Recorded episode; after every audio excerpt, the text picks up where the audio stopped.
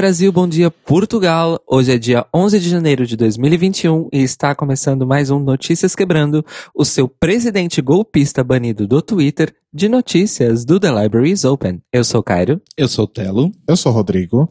E hoje a gente vai começar nas nossas notícias internacionais com Notícias boas. A gente não teve nenhuma notícia ruim internacional, pelo menos das grandes que eu selecionei. Olha e... só, 2021 começou bem, então. é. Promete. É, na medida do possível, né? na Hungria e na Polônia as coisas continuam uma bosta. No Reino Unido também. Provavelmente não vai ter Reino Unido daqui uns 20 anos, mas até aí tudo bem. 20? Otimista você. Bom, a primeira notícia é que lá na Índia duas mulheres trans foram eleitas para posições do governo. Lá elas foram vencedoras do Gran Panchayat, não sei se a pronúncia é essa, se estiver errada, por favor, me corrijam, que é uma forma de governo local que opera nas aldeias e vilas, né? Então é como se fosse prefeitura aí, só que para pequenas congregações de pessoas, né? O nome delas é a Devika Aka e a Suda. A Devika Aka, inclusive, de 46 anos, ela foi eleita para a vila de Saligrama e ela afirmou que a prioridade dela é servir as pessoas. Ela disse, abre aspas, quando visitei a casa das pessoas para angariar votos, elas tinham palavras gentis para comigo. Agora que colocaram a sua confiança em mim, vou almejar alcançar essas expectativas. As pessoas abençoaram-me e eu vou trabalhar para elas. Então, parabéns aí para Devika e para Suda. É uma vitória histórica. A gente nunca tinha tido mulheres trans eleitas para esses cargos na Índia. Mas vale lembrar que na Índia existe uma aceitação muito maior das pessoas trans, principalmente pessoas trans femininas, né? Por conta da questão do terceiro gênero, né? O terceiro sexo que existe. Para eles, são as pessoas hijra, que são as pessoas justamente que estão aí nesse espectro que a gente considera da transexualidade, mas muitos parabéns para Devika e para Suda e arrasem muito. É muito importante porque elas literalmente são próximas de todas essas pessoas que confiaram nelas, né? Essa coisa de governo local e ter representatividade é muito importante, mesmo.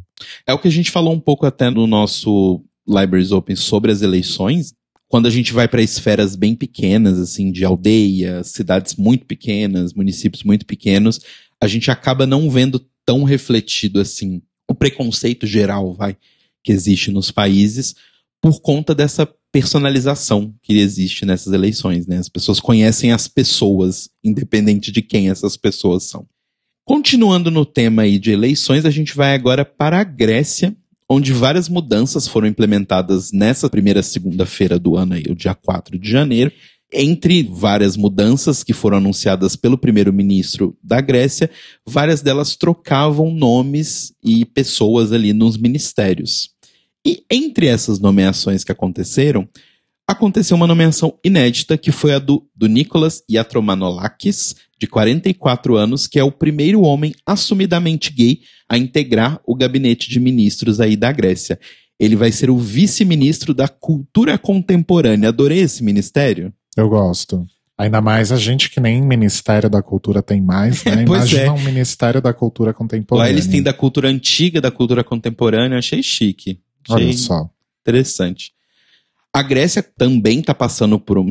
Quem não está, né? Mas a Grécia também está passando por um momento bem complicado aí financeiramente, principalmente agravado pela crise do coronavírus aí, que voltou a subir na Grécia no mês de novembro, né? A famosa segunda onda europeia aí.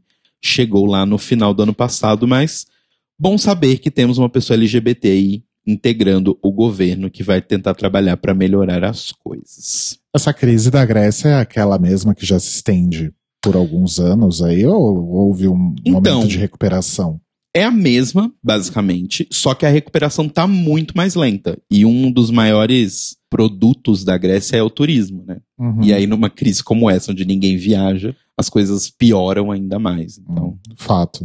Agora a gente vai para a China para contar para vocês que o aplicativo Blued, que é o maior aplicativo de encontros e namoro gay aí da China, completou duas marcas bem importantes, né, que foram divulgadas esse ano, mas foram completadas aí em julho do ano passado, que é, eles atingiram 58 milhões de usuários e os lucros da empresa de acordo com a bolsa, né, porque eles entraram na bolsa de Nova York, chegaram em 85 milhões de dólares. Atualmente é o segundo maior aplicativo do mundo, né? Só perde para o Grindr, porque o Grindr tem uma abrangência maior aí em países, mas eles já disseram que o objetivo deles é continuar crescendo e expandindo para outros lugares do mundo.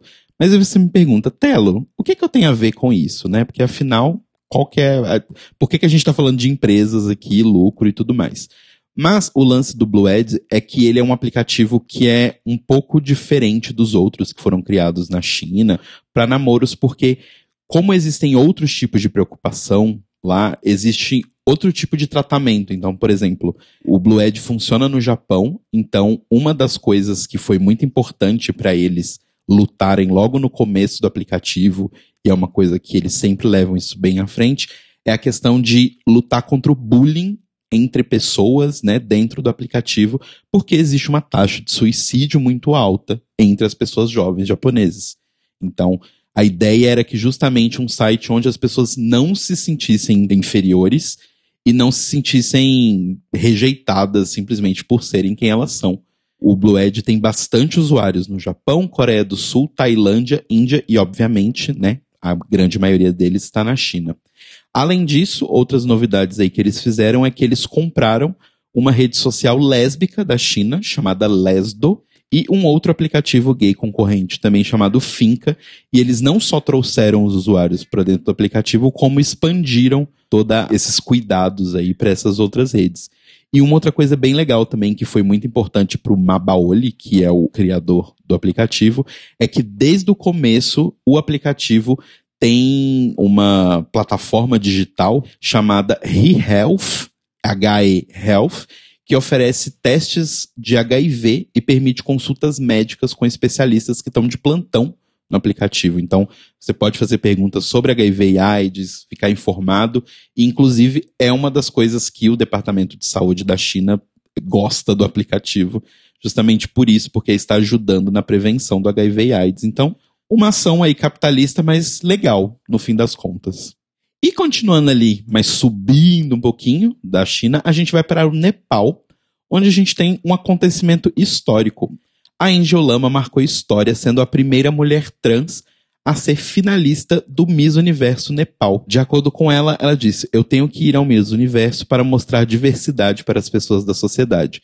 Se eu desfilar no palco e mostrar isso, será a maior coroa de todas.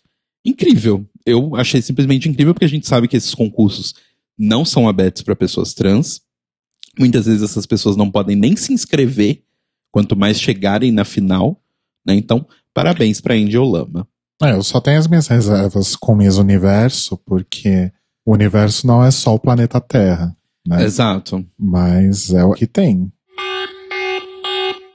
Agora a gente tem uma notícia bem triste na nossa coluna de entretenimento, o Daniel Carvalho, de 32 anos, que era a pessoa aí por trás da personalidade Catilene, quem tá na internet aí desde os primórdios se lembra, infelizmente faleceu nessa noite de sexta-feira, dia 8. Ele já estava internado desde o final de dezembro no Hospital do Rio de Janeiro com problemas renais e infelizmente ele não conseguiu aí aguentar o tratamento e faleceu. Vale lembrar para quem não conheceu Catilene, quem é ouvinte nosso aí é novinho, Catilene era basicamente uma das melhores coisas de quando acontecia premiações, tipo Grammy, Oscar e essas coisas, porque era um tapete vermelho basicamente para zoar todas e absolutamente todas as pessoas que estavam ali. E era bem divertido, era bem legal. Além disso, Daniel trabalhou como DJ, trabalhou como VJ na MTV também. Depois ele fez um programa com a Adriane Galisteu na Rede Bandeirantes, chamava Muito Mais, ele participava da equipe. E faz pouco tempo a Catilene tinha meio que voltado nas redes sociais, ele tinha voltado a postar como Catilene, mas fica aí essa notícia bem triste. E eu acho muito importante também reconhecer que o Daniel ele estava aí desde o começo dos anos 2000, né, meados uhum. da década de 00 com a Catilene, numa época em que não existia essa coisa de influenciadores, uhum. criadores de conteúdo, creators, Sim. né? Não tinha essa coisa toda. Ele era aí uma das primeiras pessoas LGBT a conseguir um espaço e um alcance muito grande na internet que, e que acabou extrapolando isso, né? Ele acabou Uhum. fazendo bastante coisa em TV também. Então, realmente é uma pessoa aí que fez bastante nesse sentido e que vai deixar saudade, com certeza. E ele fez parte daquela primeira onda de pessoas que ficaram famosas na internet e foram parar direto na TV aberta, porque, gente, não existia pit stop no YouTube na época, vamos lembrar. Ou as pessoas iam dos blogs pra TV, ou elas não iam pra lugar nenhum. Exato. E junto com Mary Moon, Serginho Orgashi, que ele fez parte dessa primeira onda de pessoas que fizeram esse salto, né? Direto pra TV aberta. Também na primeira onda de blogueiros que viraram produtores de festa em São Paulo. Inclusive ele teve a balada mista que eu cheguei aí. Ele fez muita coisa com o, o que deram pra ele. E até onde eu saiba, o último trabalho dele na TV, ele tava na Bandeirantes. Sim, o último na TV foi na Bandeirantes. Uma pena, gente, 32 anos. Pois Muito é. jovem, é. muito jovem. Fica aí, então, os meus sentimentos à família e muitas pessoas que são amigas nossas e que eram amigos muito próximos do Daniel, fica aí, ficam aí os nossos sentimentos. Agora, a gente tem uma coluna meio estranha, que é assim, aconteceram algumas coisas que são meio umas fofocas, mas não tinha muito onde colocar. Então eu coloquei aqui. então eu vou chamar de coluna de fofoca, vai. A primeira dessas notícias é que a Marta, a maior pessoa que joga futebol do mundo, já que o Brasil gosta tanto de futebol, não é verdade? Então, ó, gente, celebrem a Marta. Ela anunciou o seu noivado com a Tony Dayon, que é a namorada dela tem bastante tempo, inclusive foi aquela namorada dela uns anos atrás que teve câncer de mama. Foi uma coisa meio, tipo, ficou meio famoso na época, porque as duas jogavam juntas e tal, mas elas anunciaram o noivado aí nos primeiros dias de 2021. Então, parabéns para as duas. Sejam muito felizes. Elas parecem muito felizes. Estão juntas há bastante tempo. Então, felicidades para a Marta. Arrasaram. E enquanto um casamento acontece aí em breve, o outro parece que vai terminar, que é o casamento de Kanye West e Kim Kardashian. E aí você novamente me pergunta, mas Telo, e daí? Foda-se. O lance é que uma TikToker chamada Ava Louise. Para, para, para. Já, já- Pois é, pois é. a coisa já começa complicada quando alguém é definida como a TikToker. Mas vamos lá.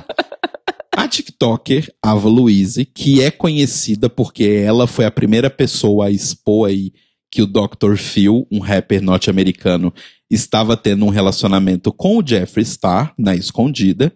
Ela falou de novo que o Kanye West está tendo um caso com um guru da beleza, homem, mundialmente conhecido, que são mais ou menos as mesmas palavras que ela usou quando ela expôs o caso do Dr. Phil. E aí parece que o Kanye West e a Kim Kardashian vão se separar. Ninguém necessariamente se importa, mas né, Jeffree Star tá sempre aqui aparecendo, amiguíssimo lá de Didi Good. Então eu achei que valia a pena a gente trazer essa conquista das homossexuais, que é separar Kanye West e Kim Kardashian. E com isso eu encerro. o que dizer? As gays estão conquistando tudo. Isso parece muito. não- quer dizer, tem uma certa semelhança com aquele caso, que eu não vou lembrar o nome das pessoas, que era um, um youtuber que basicamente estava empenhado em pegar homens supostamente héteros. Não teve uma história dessa? Ai, eu não entendo esse fetiche com hétero. Que ele era uma coisa meio predadora, assim. Que Ah. rolou vários bafos. Vocês lembram dessa história Não. direito? Ah, eu, foi- eu acho que foi o James Charles, não foi? Eu acho que é isso. Ah, tá. Pelo nome eu me lembro do James. Ai, gente. Bichas, parem. Para de caçar homem hétero. E se o homem hétero vier te caçar, pensa bem, vale a pena? Ele é hétero. Você quer se envolver com esse tipo de gente? Tá louca. Eu tô falando sério. E, e esse- esses youtubers de maquiagem, gente, a única youtuber de maquiagem que não se envolve em absolutamente nada de drama porque ela não precisa disso, vocês já sabem quem é. Nick Tutorials. O que eu vou dizer sobre essa questão de Jeffree Star e Kanye West é Chernobyl, né? Se for verdade. Exato. Só uma coisa sobre Nick Tutorials, ela não se envolve nesses dramas, mas ela se envolve em coisas muito piores, como Drag Race Holland. Coitada. então, falando de Chernobyl, vamos então para o Manicômio Brasil S.A. Até rimou. nesse 2021, que não, não, gente, não está melhor do que 2020 no Manicômio Brasil. Bom, vamos começar falando dele. Quem mais? Jair Bolsonaro. Na última terça-feira, dia 5, ele estava literalmente andando entre o Palácio da Alvorada e o Palácio do Planalto, e algum apoiador dele, porque aparentemente isso é uma coisa que as pessoas realmente fazem, os apoiadores bolsonaros ficam diariamente ali pelos arredores dos palácios tentando falar com ele tirar foto. Aparentemente isso acontece todo dia, mesmo em plena pandemia do coronavírus. E perguntou para ele eh, várias questões do governo, a opinião dele sobre assuntos X e Y, e na verdade fez uma cobrança em relação à mudança da tabela do imposto de renda, que foi uma das promessas de campanha do Bolsonaro lá em 2018, reiterada por ele quando ele já estava eleito em maio de 2009 e reiterado por ele novamente em dezembro de 2019 durante uma coletiva de imprensa, dizendo que em 2020 ele conseguiria, ao lado do Paulo Guedes, e aprovar, junto com a Câmara dos Deputados, uma nova tabela para, para o imposto de renda, porque ela já está defasada em cinco anos, principalmente na questão da faixa de isenção, que ainda é de 1.903 reais, ou seja, é muito, muito baixa. Ou seja, o defasamento é real, e até agora nada disso foi feito. A única promessa de campanha que realmente seria útil para o povo brasileiro, ele não cumpriu. Parabéns, Jair Bolsonaro.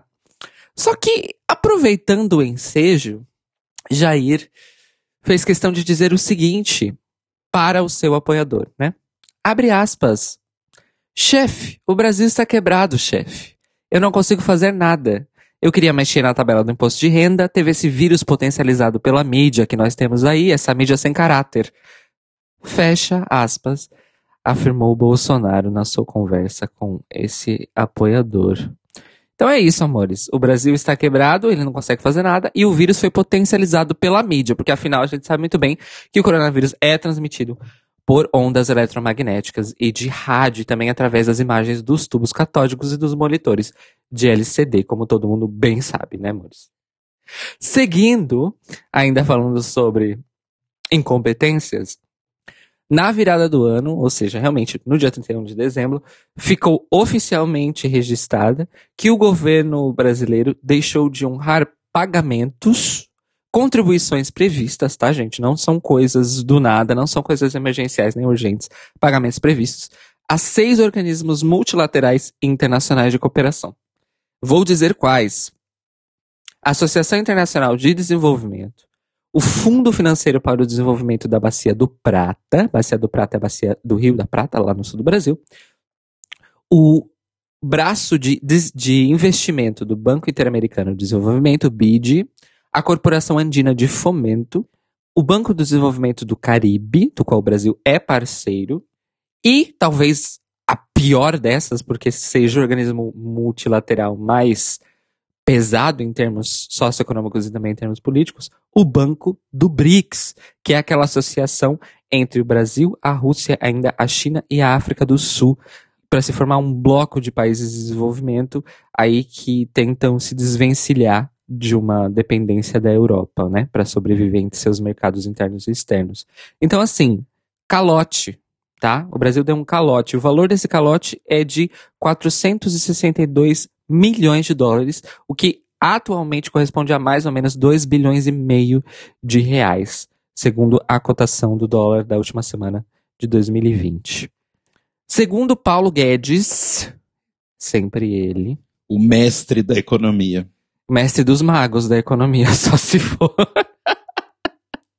A culpa é do Congresso Nacional. Ah, claro. Ele disse isso tentando se apoiar no facto, e é realmente um facto, de que esse valor não foi pago porque faltou a dotação orçamentária, ou seja, os recursos que haviam sido previstos para pagarem esses organismos multilaterais foram realocados, atenção, para obras e para emendas de parlamentares de interesse dos aliados do governo. Olha só que interessante. Ai, ai. Eles estão lembrando também da, da PEC de teto de gastos e essas coisas todas. Imagino que isso influencie também, né? Sim, sim, senhor. Uma das justificativas para que a dotação orçamentária tivesse sido desviada desses órgãos multilaterais para essas coisas que eu acabei de dizer foi justamente respeitar o teto de gastos.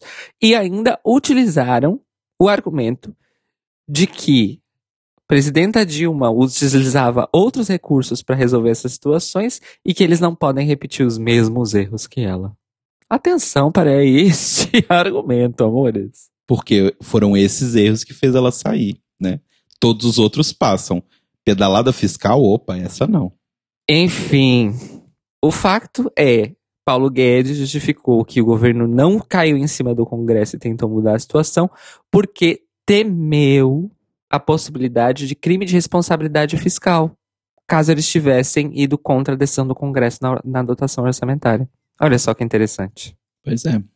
Pode qualquer crime, só não pode esse. A expectativa é que haja algum tipo de alocação de verba emergencial que é permitida, mesmo dentro da PEC do teto de gastos, é, para que essas situações sejam resolvidas ao longo de 2021.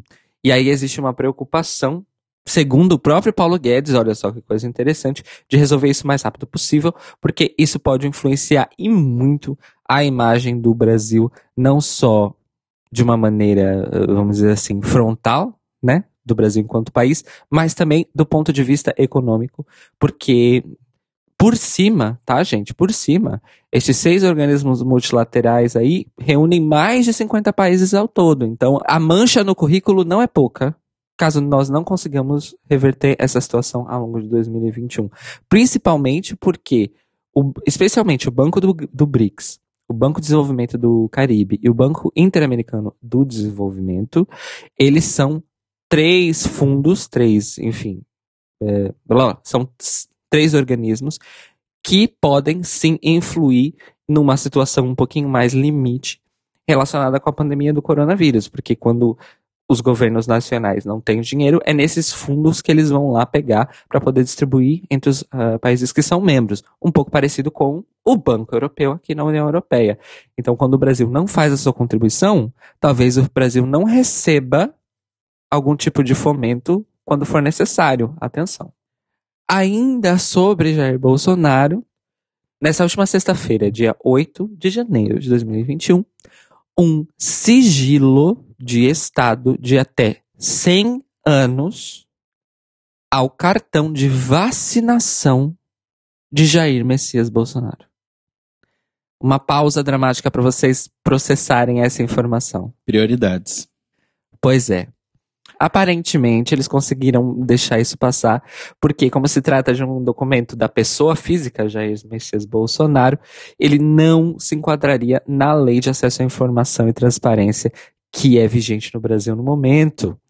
A Advocacia Geral da União disse que, abre aspas, a proteção dos dados dizem respeito à intimidade, à vida privada, à honra e à imagem do presidente, fecha aspas.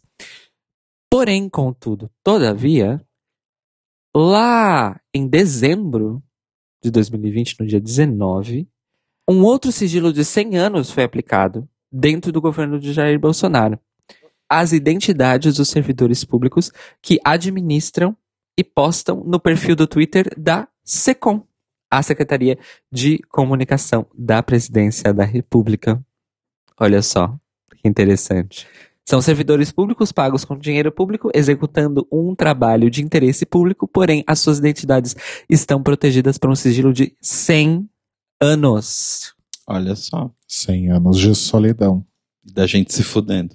Eles resolveram fazer isso porque durante 2020 o perfil ganhou destaque por ter postado desinformação sobre a Covid-19, não ter corrigido absolutamente nenhuma delas, ter postado desinformação e postes acusatórios sobre as queimadas no Pantanal e na Amazônia, e por ter ofendido pessoalmente, com xingamentos, Petra Costa, a cineasta brasileira que dirigiu o documentário Democracia em Vertigem.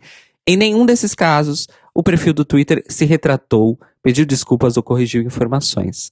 Então, depois de várias ameaças de processo, inclusive de Petra Costa, mas também de algumas organizações de médicos, juristas e ambientalistas, eles resolveram baixar esse sigilo de 100 anos, porque dificulta muito o trabalho de qualquer ação jurídica que possa ser tomada contra essas pessoas por trás dessas contas de redes sociais. E é para isso que vai o nosso dinheiro público, basicamente. para proteger gente que faz merda. Olha só, Twitter, tem mais conta aí para você bloquear e banir. O que você acha? Numa notícia boa, finalmente, ó. Chegamos na notícia boa, hein, Mores? Ficamos sabendo pelo Instagram da Erika Hilton, maravilhosa. Beijos, Erika Hilton. Venha, venha, venha conversar com a gente, Erika.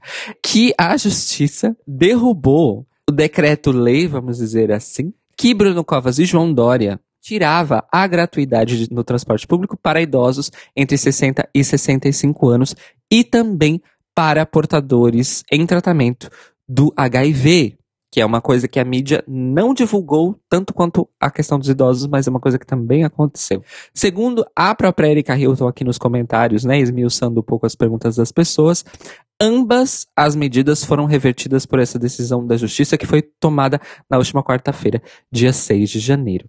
Sindicatos de várias classes eh, profissionais entraram na justiça e tiveram aí a sua ação acolhida muito rapidamente.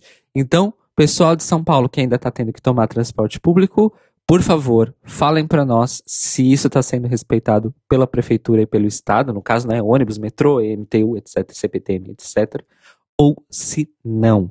E também em relação às pessoas portadoras de HIV, que isso é uma coisa muito importante, é uma conquista, ela tem que ser respeitada. Então, se você está sabendo, você que está escutando a gente, está sabendo de algum desrespeito a essa lei, mande para nós uma mensagem ou vá lá também nas redes sociais da, da Erika Hilton, que ela está muito atenta a essa questão para fazer qualquer movimentação necessária para que isso seja respeitado. Então, assim, amores, o prefeito reeleito de São Paulo, que conseguiu com a Câmara Municipal da cidade, antes da mudança de legislatura, aumentar o seu próprio salário em 48%, ainda tentou tirar a gratuidade de transporte de milhões de paulistanos e paulistas com a conivência do governador do estado. Mas deu errado porque os sindicatos se organizaram, então, parabéns aos sindicatos. Vamos terminar o Manicom Brasil, infelizmente, com uma notícia triste. Keron Ravache, uma adolescente trans de 13 anos, foi brutalmente assassinada no Ceará na madrugada da última segunda-feira, dia 4 de janeiro. Segundo o portal Metrópolis, o suspeito é um outro adolescente de 17 anos. O crime aconteceu na cidade de Camocim, que fica a 450 quilômetros de Fortaleza, e teria sido motivado por um desacordo sobre o valor de um programa. Segundo as redes sociais da Karen, o grande sonho dela, no momento enquanto jovem, era ser influencer nas redes sociais. Ela completaria 14 anos no próximo dia 28 de janeiro e estava em pleno processo de transição de gênero. O corpo da Karen foi encontrado num terreno baldio e a ANTRA, Associação Nacional de Transsexuais e Travestis, fez um comunicado lamentando o ocorrido e eu vou citar aqui para vocês. Abre aspas. Uma criança trans de 13 anos foi brutalmente assassinada no Ceará, tendo sido espancada com chutes e pauladas. Mais uma vida trans perdida prematuramente em função do ódio da transfobia já nos primeiros dias de 2021. Sentimos muito Karen e seguiremos em luto na luta. Fecha aspas. Olha, eu vou dizer pra vocês que uma das coisas que mais me chocou foi a idade. 13 anos é, mu- é muito jovem. Muito, muito jovem pra morrer desse jeito. Sim. Uhum. E não é à toa que tá nessa notícia, isso é o Manicômio Brasil S.A. E vamos agora para o Boletim Drag Race, os drops de notícias sobre RuPaul, Drag Race, correlatos e afins.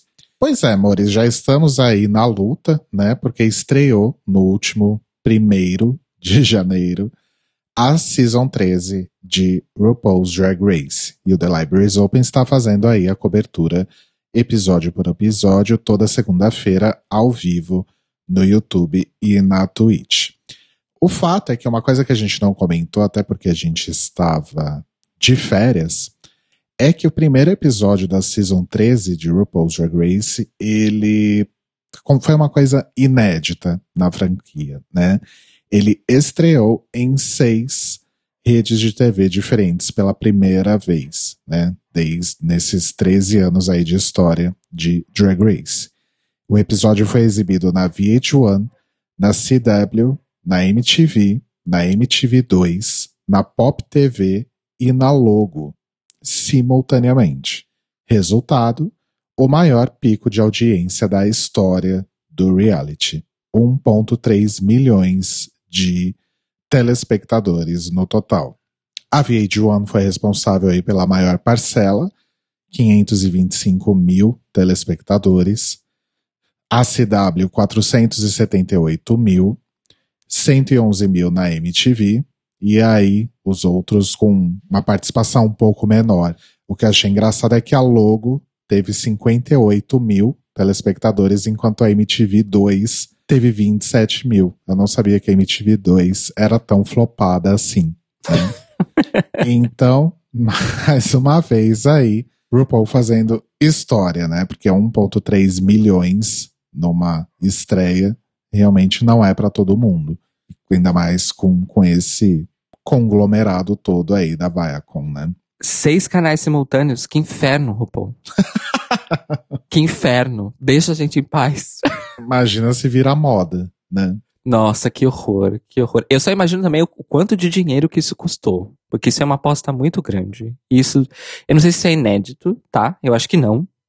Uh, mas apostar em Drag Race tão pesado assim. Pois é. Eita, eita. Eu acho que vale lembrar também que a gente tá falando aqui de números de audiência de televisão, né? Sim. Ainda tem todo mundo aí que assistiu pelo site, pelo app, streaming da World of Wonder, esse tipo de coisa. Mas esse número para uma audiência televisiva ainda assim é bastante impactante, né? E agora lá nos, quer dizer, agora não, já tem um tempo, né? Mas nos Estados Unidos eles também contam para considerar se um produto televisivo teve boa audiência ou não, não só os telespectadores na primeira emissão, mas telespectadores em reprise e telespectadores que fazem DVR, que fazem aquelas gravações nas caixinhas de TV. Acho que só no final do mês é que nós vamos saber mesmo quais foram os números reais da TV linear de, desse episódio de Stereo RuPaul's Drag Race, mas enfim. E só uma curiosidade sobre a MTV2. A MTV2 foi criada quando a MTV1 virou um canal de reality shows. E a MTV2 virou um canal de música, olha só a ironia. Olha só. a VH1 tem uma parada assim também, não é? Tem a VH1 e tem a VH1 Hits, que é o canal de música. Eu ia falar tem a VH2, né? Mas falando em coisas que estreiam, né? Acho que já tá todo mundo sabendo aí que a segunda temporada de RuPaul's Drag Race UK estreia agora nessa próxima quinta-feira, dia 14. Então teremos aí duas temporadas de Drag Race acontecendo simultaneamente, né? Então UK na quinta e a matriz americana na sexta. A Elizabeth Hurley vai ser a Extra Special Guest Judge de, da estreia da temporada. Vai dividir aí o painel junto com a RuPaul, a Michelle Visage e o Graham Norton, que vai novamente aí fazer rodízio com o Alan Carr.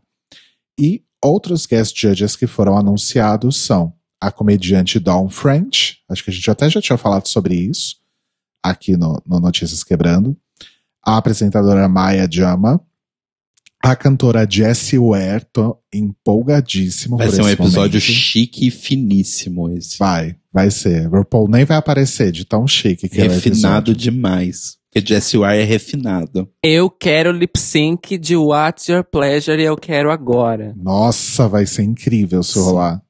A atriz Sheridan Smith, a apresentadora Lorraine Kelly, que já tinha aparecido na primeira temporada, nos convidados do Snatch Game. O músico e produtor Eminek, que também já tinha aparecido na temporada anterior. E a modelo Jordan Dunn. Além desses, vai ter também participações da atriz Natalie Cassidy, DJ Jodie Harsh, da Raven, já tá lá maquiando a RuPaul mesmo, então vai aparecer, e do coreógrafo Jay Revel. E a Gemma Collins, que foi homenageada, digamos assim, pela Cheryl Hole no Snatch Game da primeira temporada, vai aparecer na bancada do Snatch Game. E nós já conhecemos também as 12 participantes. E a gente vai deixar aqui para vocês na descrição desse episódio, lá no nosso site, no thelibrariesopen.com.br, o link pro trailer do YouTube da temporada e vocês também podem encontrar aí mais materiais sobre as queens. Vale lembrar também que Drag Race UK já está renovada para a sua terceira temporada.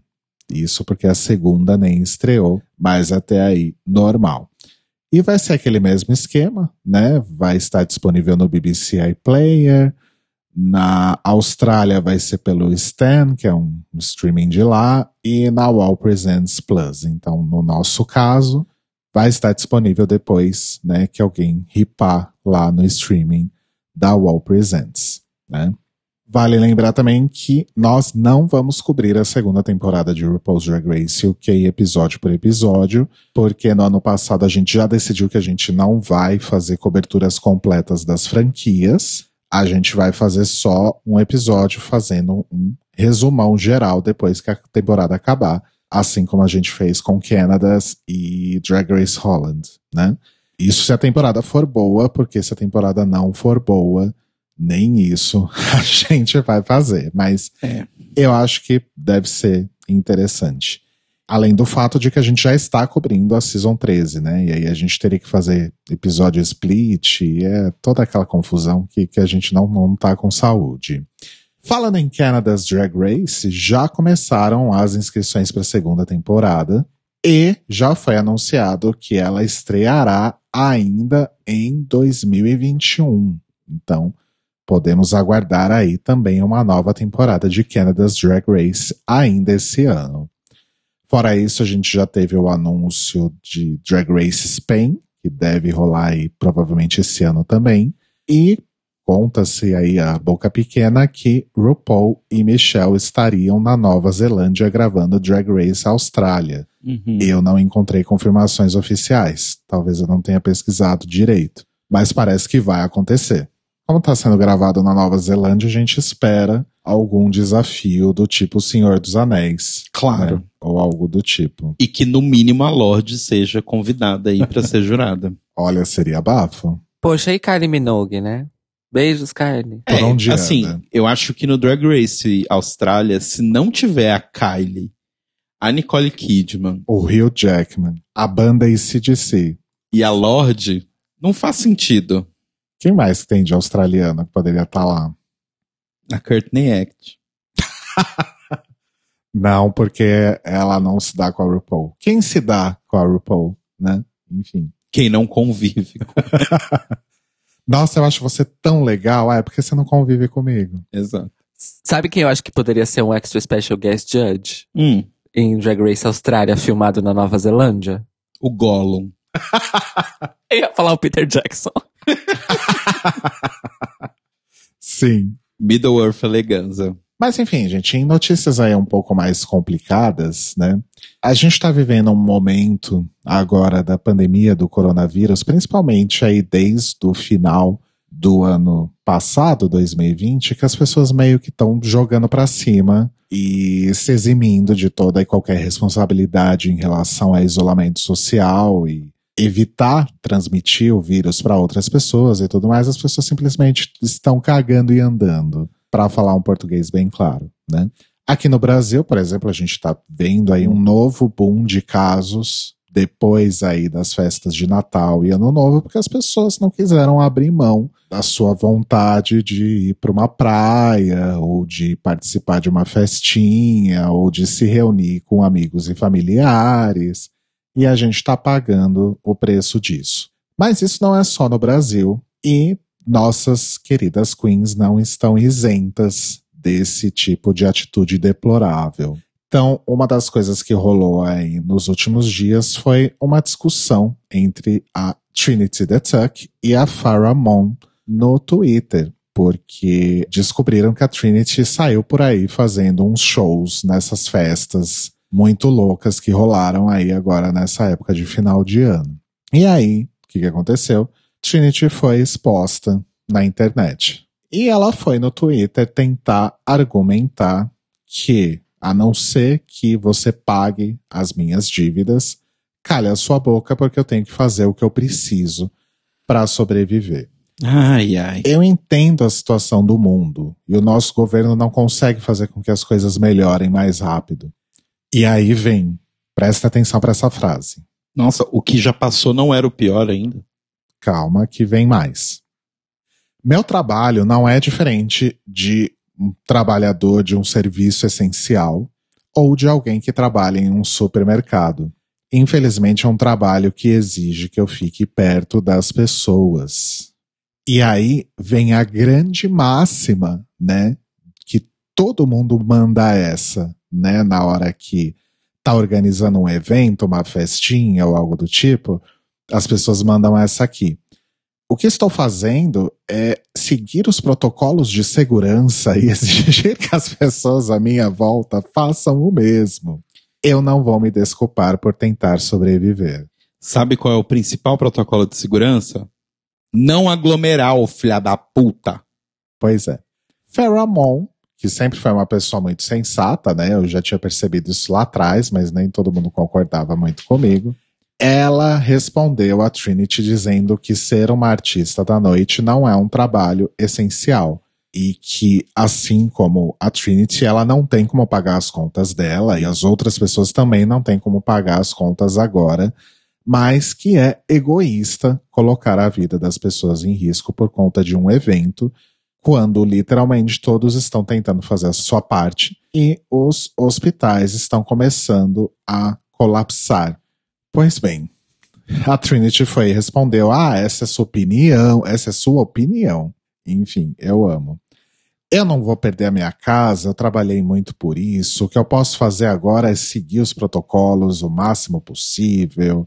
E aí começou, continuou esse bate-boca, bate-boca, bate-boca. A Farrah falou sobre usar o, o nome delas para encher as casas de shows, enquanto hospitais estão lotados, não é ético e isso nos torna iguais a todas as pessoas que estão aglomerando por aí. E aí continuou todo esse troca-troca de mensagens até que a Trinity bloqueou a Farrah e ela falou, né? Eu sou uma entertainer da noite também. Eu faço meu dinheiro dos gigs que eu faço à noite. Eu também tô fodida financeiramente. Eu também quero que as coisas voltem ao normal. Enfim, a gente tem que se proteger e fazer melhor, né? E proteger um ao outro. Ou seja, a Farrah ganha um, um, um parabéns aí por fazer o óbvio e a Trinity vai se foder.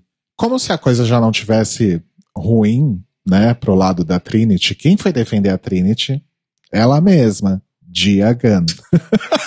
Essa assim, ela é o famoso toque de merdas, né? As pessoas podem estar tá me destruindo na internet, mas a última pessoa que eu ia querer que fosse me defender é Diagan. Porque ela vai piorar a situação. Lá foi ela falar que a Trinity tá certa, eu te apoio, né? Sendo que acho que mais ou menos quase meado do ano passado, ela veio com aquela história que, ah, não aguento mais, as pessoas só deviam usar máscara se elas quisessem, não deveria ser obrigatório, isso é só uma gripezinha, e aquele discurso, né?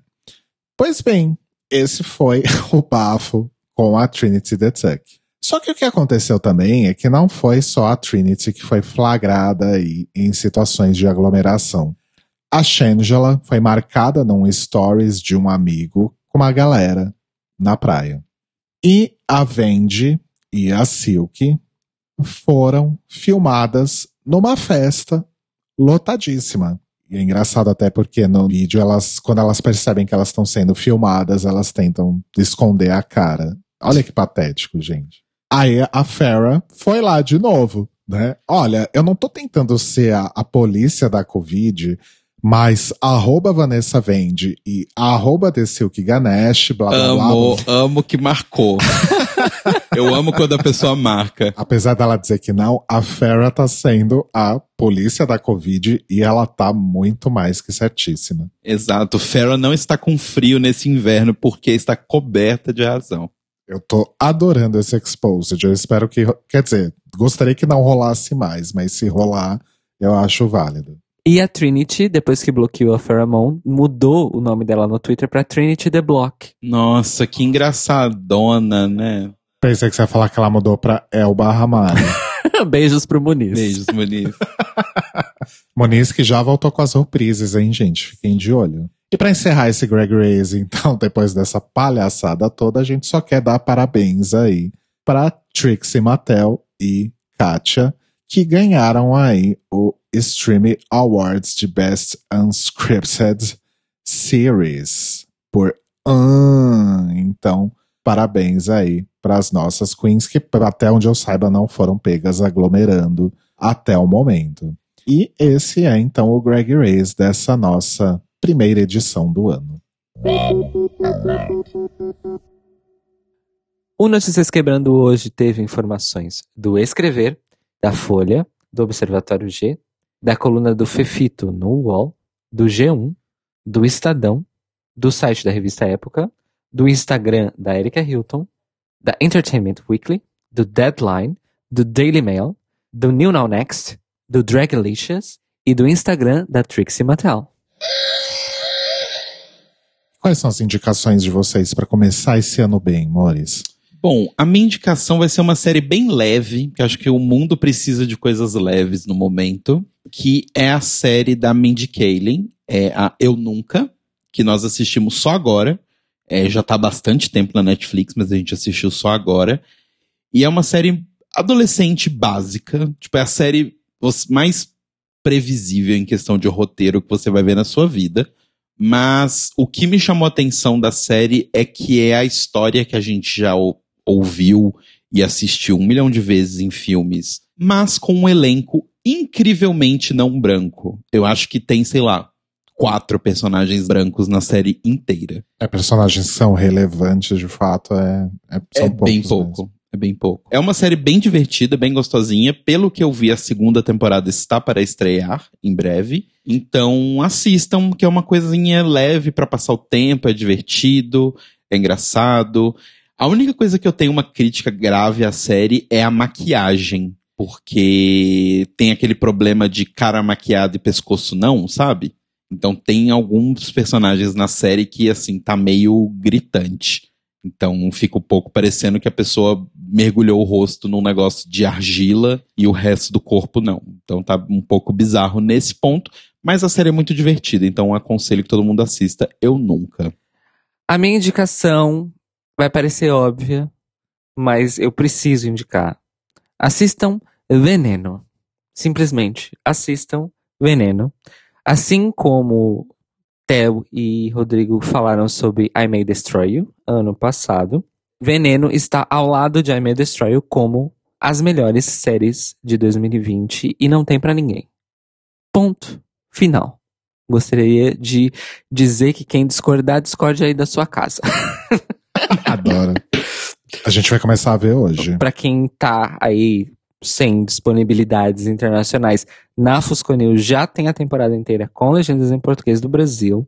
E é isso, amores. Assistam Veneno, porque, assim, a gente fala muito de Pose, de vários outros filmes e séries que vêm, principalmente dos Estados Unidos, mas também da Inglaterra, Canadá e tal.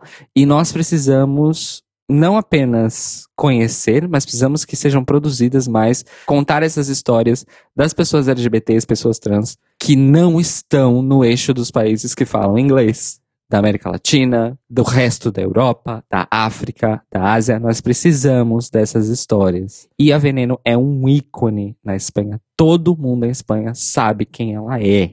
O aviso que fica é lencinho do lado. Assistam Veneno. Pelo amor da Veneno. Assistam Veneno. Ai, eu vou aproveitar que você falou de veneno, eu vou indicar uma outra coisa que eu esqueci de indicar.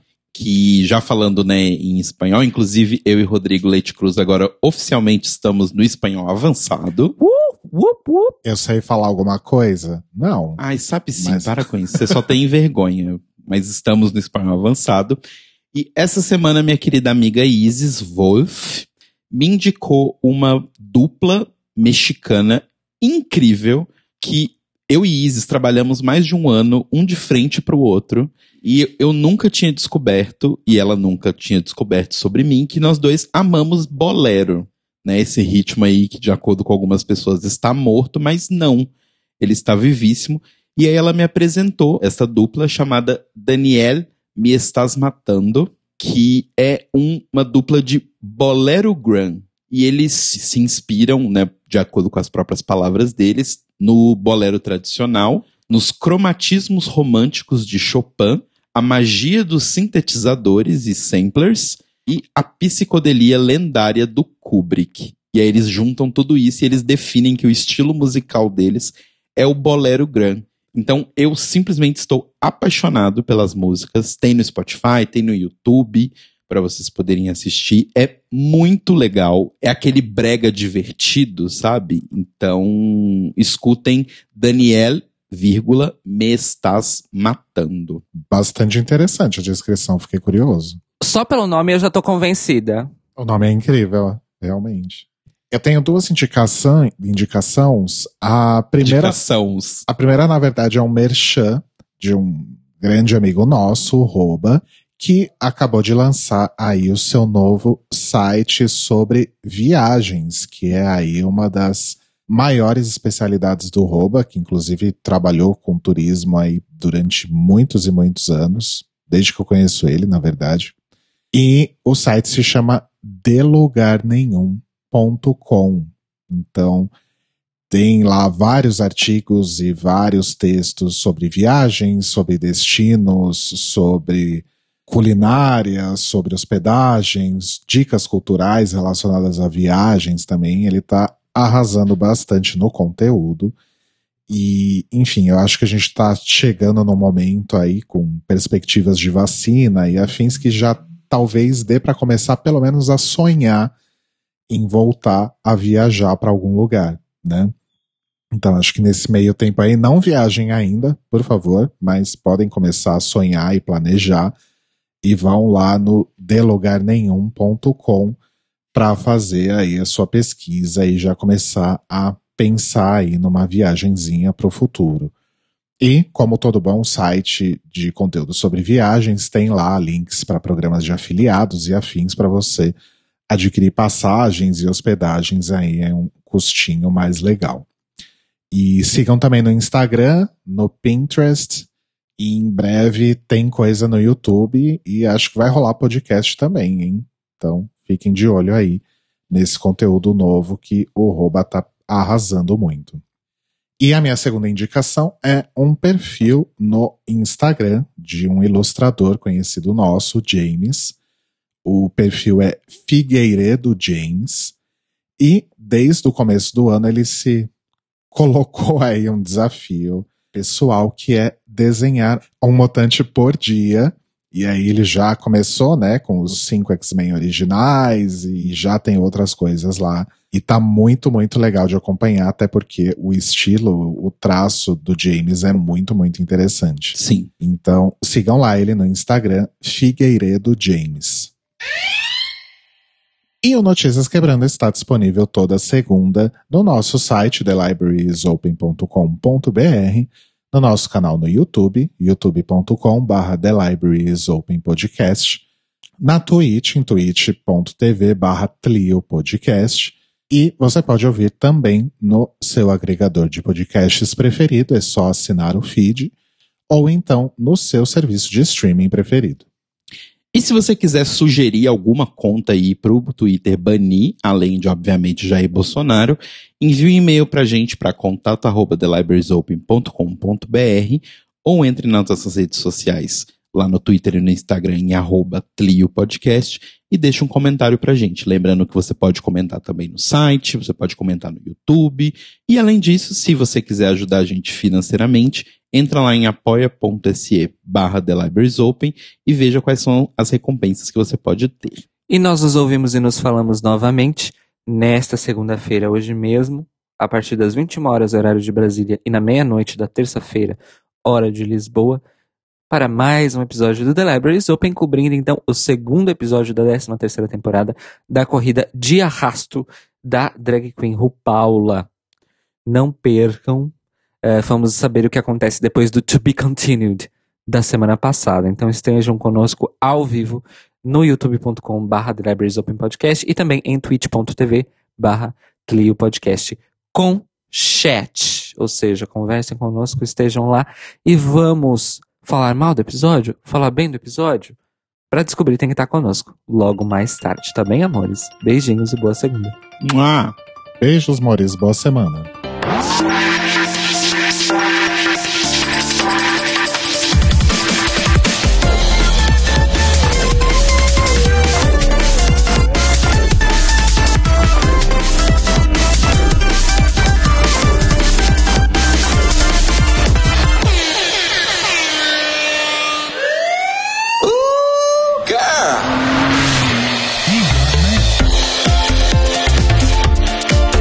Esses são os nossos queridos apoiadores que nos ajudam a fazer do Tlil um podcast cada vez melhor por meio da nossa campanha no Apoia-se. Obrigado, Mores! Rafa Bibi, Ivan Ribeiro, Tonho Esteves, Leandro Bacelar, Thiago Querentino, Fúvio Balsalobre, Sérgio Araújo, Thaís Alves, Fred Pavão, Lucas Romeiro, Gui Gonçalves, Mia Brandão, Jean Prado, Pandora, Maíra Bueno, Inês Barreto, Cacita Alves, Valdir, Manuel Carneiro, Letícia Ferreira, Vitor Vilaverde, Arthur Mois, Raboni Santos, Edgar Torres, Malu Vieira, Inoue, Duda Zanini, Juliano Lopes, Tata Finoto, Malcolm Bauer, Senhor Basso, Rafael Pinho Pradella, Feliciano Silva, Nájila Sanderson, Glessi Jatobá, Danilo Cursino, Marcos Vinícius Barbieri, Lana Andrade, Maria Lua, Patrícia Padovani, Pri Armani e Brenner Guerra. E se você quer ouvir o seu nome no final de todos os nossos episódios, vai lá em apoia.se barra The Library is Open, confira as nossas metas, escolha suas recompensas e se torne uma apoiadora do The Library is Open. Este podcast faz parte do movimento LGBT Podcasters. Conheça outros podcasts através da hashtag LGBT Podcasters ou do site www.lgbtpodcasters.com.br. Uma carteirinha, um cartãozinho especial de transporte que lhes fornece gratuidade em todos os transportes públicos da cidade de São Paulo. É uma conquista muito importante. Gente, desculpa. é o alarme da PrEP. o menino até assustou aqui. Pega lá pra nós, amor. É, o Galo tocou, eu tava falando o quê? Desenhar um mutante por ano. Por dia. Por di- que louca por ano. que merda de desafio é esse, né? Ai, vou desenhar um mutante por ano. Chora, Fifi O'Hara.